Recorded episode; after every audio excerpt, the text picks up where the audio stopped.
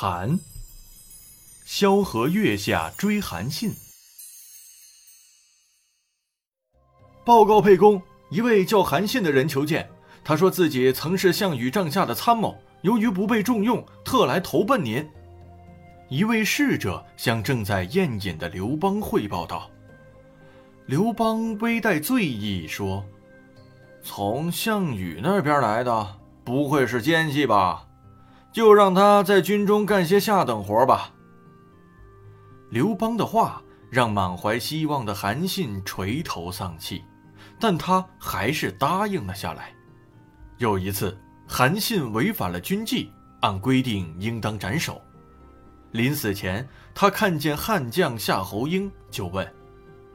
汉王难道不想得到天下吗？为什么要斩杀壮士呢？夏侯婴听韩信口气不凡，相貌威武，就下令将他释放，并向刘邦举荐。刘邦还是不认为韩信是个奇才，就派他做管理粮食的小军官。一次，丞相萧何去粮库巡视，遇到了管理粮仓的韩信，两人相谈甚欢。萧何觉得此人很有才华，是个成大事者。当时，刘邦的部下很多是东方人，他们都很想回到故乡去看看。因此，当刘邦的队伍到达南郑时，很多将士都逃跑了。韩信看自己一直不被重用，也跟着逃跑了。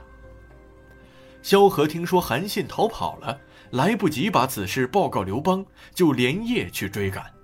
刘邦以为萧何也逃了。过了几天，萧何回来见到刘邦，刘邦又是生气又是高兴，问道：“你为什么要逃跑啊？”萧何答道：“我不敢逃跑，我是去追逃跑的人。”“你追的是谁啊？”刘邦问。“是韩信。”萧何答道。刘邦听后骂道。军官跑掉的有好几十个呢，你都没有追，倒去追个韩信，你撒谎。萧何说：“那些军官是容易得到的，但像韩信这样的人才，普天之下也难找出第二个来呀。大王如果只想做汉中王，当然用不上他；但要想争夺天下，除了韩信，就再也没有可以商量大计的人了。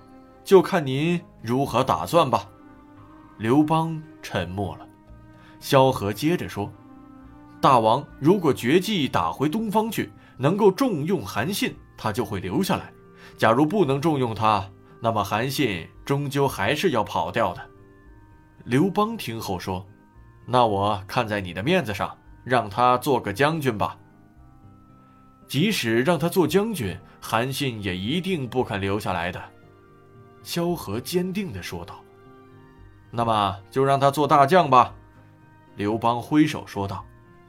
于是，在萧何的大力推荐下，韩信从一名小军官一下子成为了统帅全军的大将。在韩信的指挥下，汉军果然取得节节胜利，最终将项羽打败。